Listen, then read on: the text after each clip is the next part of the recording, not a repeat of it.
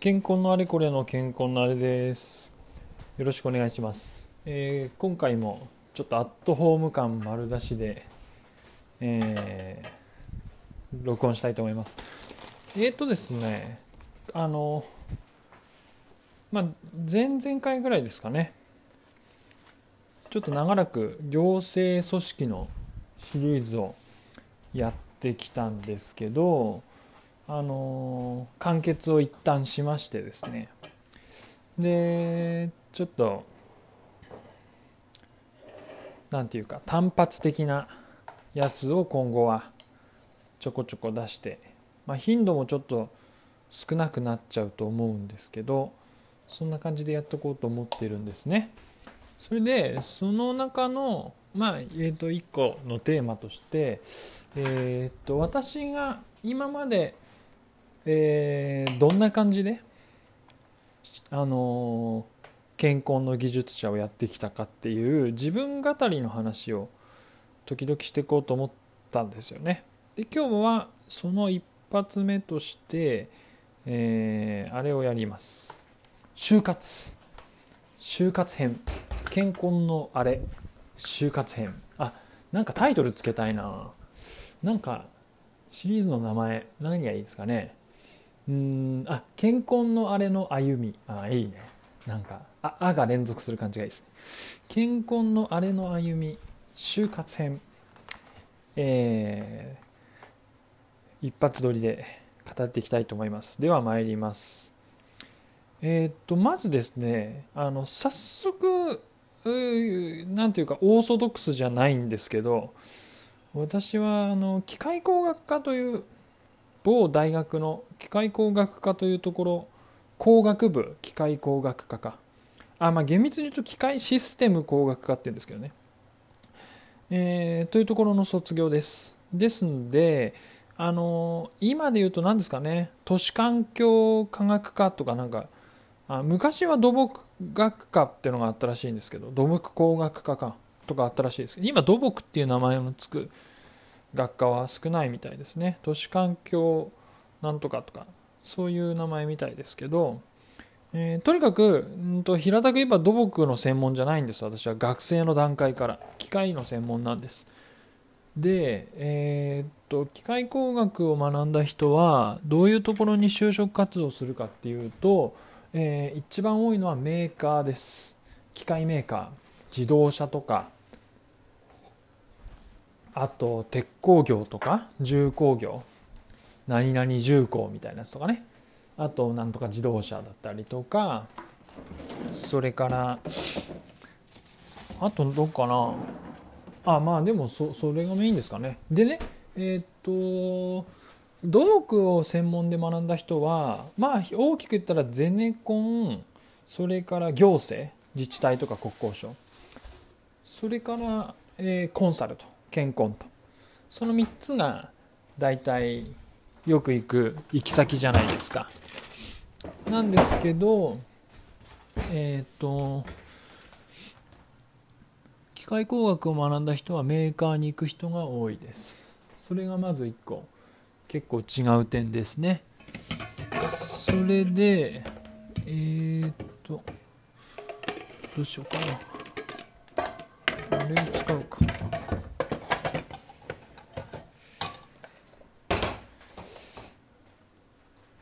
でまあ私の周りの人もメーカーに行く人が多かったんですよね。でメーカーってねまたたくさんあるんですよ。みんなが聞いたことないメーカーが。あの、まあ、みんなが聞いたことない健康もいっぱいありますけど。例えばねあのな何があるかな。あアタカアタカ工業とかファナックとか。あ新潟にえ？ああれもうなくなったのかな。まああのなんていうかね機械工作機メーカーとかものを作るためのものを作ってるメーカーとかねいっぱいあるんですよ。要は B2B ですね。そうそういう会社がいっぱいあるんで本当に行き先がねもう無数にあるんですけどそれに考えると多分数で数えたら土木の専門の人がよく行く人の方が選択肢は少ないような感じがする。数はですよ。人数じゃなくて数ですね、えー企業数って意味ね。でなんだけれども私は健康を選んだんですね。それが何でかってことなんですけど私がそれを考えたのは何でかって言いますとあのえー、っと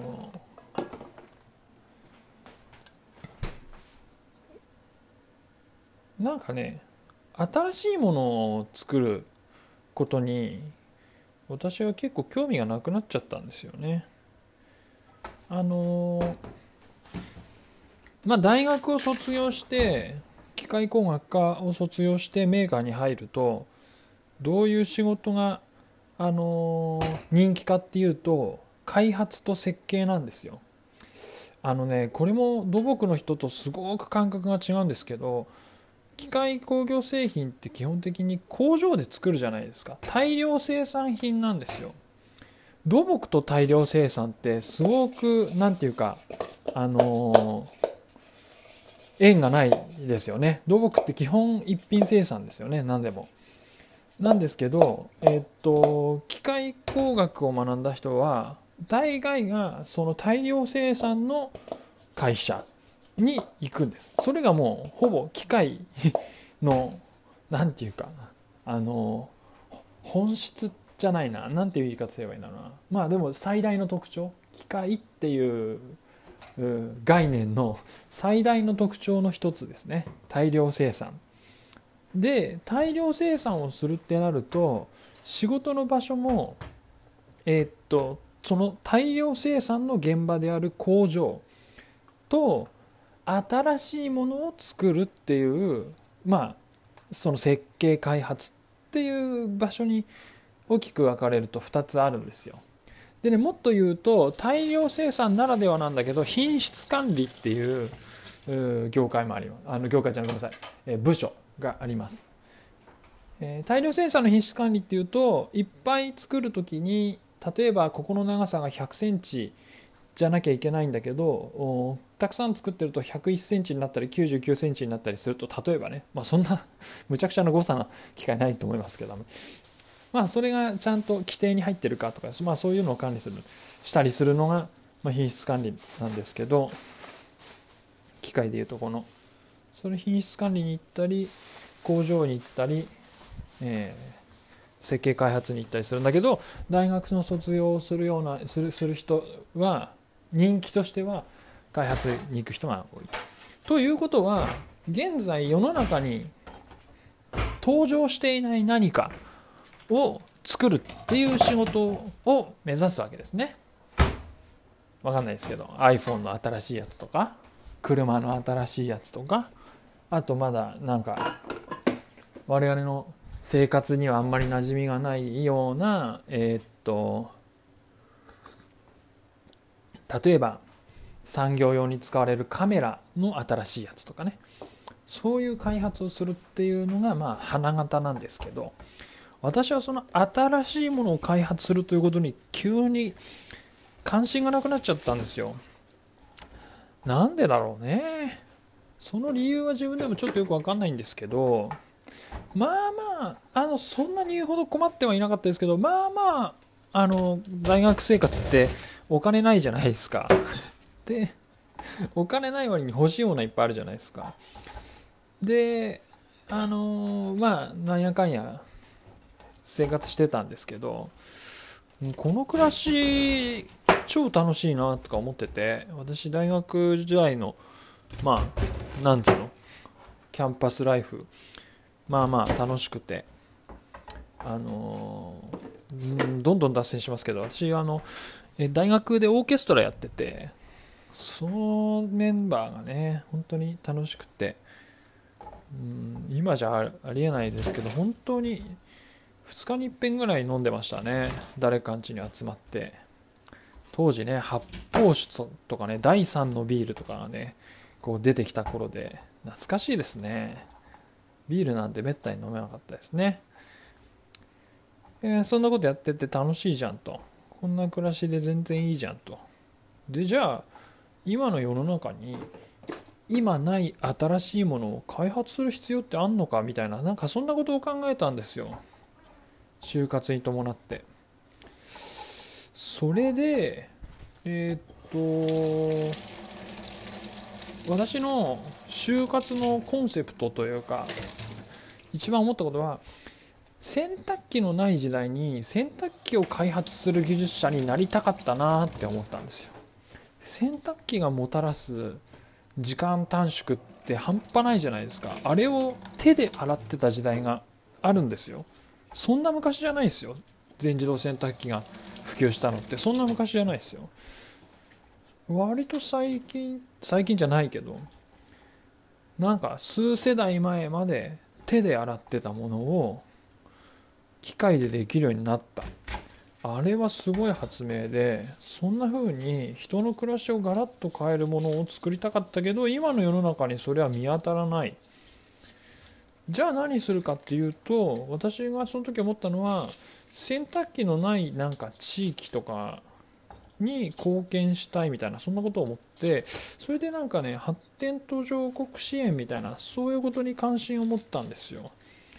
それでえー、っとまあここからだんだんもう答えになっていくんですけど私は JICA っていう組織えー、JICA の日本語の名前わかんねえな。まあどういうところかかんっていうと,、えー、っと外務省のえー、とまあ組織で外郭団体っていうか組織で、えー、っと途上国支援、え ODA っていうんですけど政府開発援助っていう日本の予算で発展途上国に例えば橋梁橋を作ってあげたりとか病院を作ってあげたり学校を作ってあげたりするっていう。まあそういうことをやる機関に応募したんです。で落ちたんですね。サクッと落ちまして。で、えー、残念だなと思って。これでまあ ODA っていうものの中にも結構ソフト的ななんかソフトっていうのは制度ですね。制度を導入するみたいなものもあれば、えー、鉄道とか橋梁とかそういうハードですね。インフラをあの作ってあげるみたいなところがあって。で私は機械を学んでたんでどっちかっていうとそのハード寄りの方が自分の学んだことを活かせそうだと思ってそのハードを担ってる会社がどうもあるぞと。いうことで、えー、いろいろ調べていくとその健康という業界に、えー、ぶち当たったんですね。あなんかこんな業界あるんだ。この人たちは設計してるんだと。でしかもまあ型や日本のインフラを設計しててそういう会社のが、えー、海外向けのインフラもその ODA の枠の中でえー、設計してると。そういうことか。なるほどね。って思って、えー、そこに応募してったということです。でまあちょっとこの話すると若干見バレになりますがえー、っとじゃあどうやって会社をね見つけてったかっていうとエクファっていうあの海外系のその ODA をやってるような健康の、えー、業界団体があるんですよ。あの国内でいうところの、えー、健康協会です。国内でいうところの健康協会。でエクファも日本の団体なんだけど海外の、えー、業務をやってるような人たちの集まりでそういうところにはなんかだから学校とかね、えー、病院とかそういう結構建物系も入ってるのがちょっとプレイヤーとして違うところですね。エクファはもしかしたらね、システム導入する、なんか IT 系の会社もいるかもしれない。エクファには。わかんないけど、多分。まあそういう感じで、エクファのホームページを見てであのー、エクファのホームページのその会員企業 がいっぱいあるんですけどその会員企業の中から新卒採用をしている会社を片っ端から調べてってエントリーシートを出してったと。そういう就活をしました。ですんでまあはい、何の参考にもならないので 私のこの昔話は多分これを聞いてくださってる学生さんの中では何の参考にもならないので私は今日ここまでポッドキャスト始めて半年以上経ちますけど語ってこなかったんですね。もうちょっと一般的なあの関係のありそうな参考になりそうな話をちょっと優先して今まで話してきたんですけどまあちょっとこういう私もライフフェーズがこういうところに至りましたんで自分の話をしてみました。でえー、あこの話してもいいかな。まずいくないか。まずくないか。うん。えっとね面白い話があって実はその中でも一番行きたかった会社があるんですよ。当時その ODA をたくさんやってた。多分受注額で言ったら1番か2番2番かな？ぐらいの会社があってそこを応募したんですけどそこもね書類で落ちちゃってね。やっぱりねあ皆さん就活生の人もいるかもしれないんで言いますけど私はその時さっき言ったみたいなあのー、洗濯機の話を やたらしてたんですよ。僕は機械工学を学んだけど。こんな風に思ってだからメーカーには行かずに健康のこの会社でこんなことをやりたいっていうことをもう暑苦しく語ってたんですけど、えー、学生の皆さん気をつけてください。あのそれはエッセンスとして大事でありますがあの相手の会社のことをよく調べて相手の会社のことをまず何て言うかうーん理解してる。要はねあの私は自分の夢を実現したいみたいな多分ちょっと全然覚えてないけど何書いたかそんなテンションで書いてたんですよエントリーシート。だけど会社は、えー、社員が夢を実現する場ではない。いや夢実現していいんですけどでもそれが会社の存在意義ではないわけですね。会社はまあ社会貢献をするとかまあさ会社の存在意義っていっぱいあるんですよ。そうそう。で社員の自己実現はそのたくさんある意義の一つでしかないだな。うん。ちょ正しく言えばそっちだ。そうそう。いっぱいあるうちの一つでしかないんです。社員の自己実現は。そこに対して僕がこんなことを実現したいみたいなことを一方的に書きすぎると印象が悪いんですね。だから会社が会社で実現したいことあるから。で社員は社員で実現したいことあるし。もしかしたら株主は株主で実現したいことあるかもしれないし。ちょっとよくわかんないけど。そういうねいろんな人が関わってるわけですね企業に。でそれをある程度踏まえてなんかあのー、思いを語るの方がいい気がするな。その辺がね一方的だったんでしょうね。それでねその、えー、当時海外事業をたくさんやってた会社に落ちちゃったんですけどところがですね面白いことにその会社は私が応募したその数ヶ月後になくなっちゃったんですよ。なくなっちゃったんです。まああの詳しく知りたい人は誰かに聞いてみてください。でねなくなっちゃったっていうのはあのお金がなくなってと倒産したんじゃないんで当時確か解散っていう表現をしてたと思います。解散しちゃったんですね。健康解散とかって言ったら出てくるかな。でねうんまあそうですね。はい。で私はそれを当時家庭教師に行ってたお家のあのー、家族の方っていうか、まあ、ま、当時ママさんにショートメッセージで。当時 LINE とかなかったんでね。懐かしい。LINE ない世界も。あんまりイメージできないですね。スマホがなかったですからねそもそも。スマホがなくて。そう。であれさん。あれさんが受けてた会社。新聞に出てるよ。なくなっちゃったよって。メッセージが来て。びっくりしたなあれ。でも今思うとなありがたいですね。私が受ける会社覚えててくれたんだもんな。就活してるの？とかつってきっと言ってくれたんでしょう家庭教師はね、田舎の大学、あのー、電車が発達している、もうなんか、あれだけど、電車が発達している都市部の大学では、あんまり家庭教師ってないかもしれない。塾行きゃいいから。電車へのアクセスがね、車社会でね、学校には自転車、チャリで通って、みたいな。仕事は車で通ってみたいな。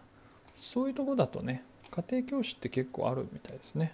私もあんまり馴染みなかったですけど家庭教師のバイトはあの大学生になるまで馴染みなかったですけど結構家庭業種のバイトはさせていただきました。そんな感じでですね、えー、受けた会社の一番行きたかった第一志望の会社は潰れてしまったということでそんなこんなでもその頃にはすでに私が今勤めてる会社の内定はもうもらっててあのその有形動向っていうのはあんまり私には直接関係ない話だったんですけどそうそう。あのまあ順序で言うと、えー、その第一志望の会社に落ちてその後第2志望ですね。2番目に行きたいと思ってた会社に今勤めていて内定もらってその後に、えー、その先ほど言った会社が解散してしまうというニュースを耳にすると。そういうことでありました。でですねあと最後にちょっと大事な話があってその流れで。実際会社に入ってみると私がやりたいと思ってたことのほとんどは多くは JICA じゃなくて健康がやってたっていうことに気づくんですよ。気づいたんですよ。あ私がやりたかったことこっちだっていうだからね設計とかって自分当時ねあの自治体さんにしたって国交省にしたって JICA にしたってそのその発注者さんの職員の人がやってるって結構思ってたんですよ大部分を。ところが意外に結構そのまあ本当にもう専門的な部分はあの大幅に健康が担ってるっていうことを入社した後に知ってあ良かったなって思いました。やっぱ発注者さんはですね事業の管理とかが多いんで技術的な部分を自己判断発注機関としての自己判断で例えば計算をしたりとか図面作ったりとかはあんまりしなくてあのそこはやっぱり専門業者である建設コンサルタントあの海外の場合は開発コンサルタントっていうふうにちょっと呼び方が変わるんですけどなんでかっていうとさっき言ったみたいに病院とか学校とか制度とかそういうふうに建設以外のあの分野が含まれるからですね海外の ODA の場合は。まあまあ呼び方いずれにしても、えー、専門的な部分はそのコンサルが担っていると。意思決定に自分が就活時代イメージしていた以上にコンサルは関わっている。意思決定に関わってる。意思決定の重要な材料を提供していると。あくまで意思決定の主体は発注者さんですけどね。そういうことを知ってですね。あよかったなーって思って入社したのを覚えてます。で実際入社をしますと私は国内の部署に配属されちゃったんですね今の会社も ODA やってるんですけどで第一志望はもちろん ODA をやってる海外事業部だったんですけど国内の部署に配属されてしまったんですっていうところから先はまた次回、えー、お話ししたいと思います。はいということで最後まで聞いていただきありがとうございました。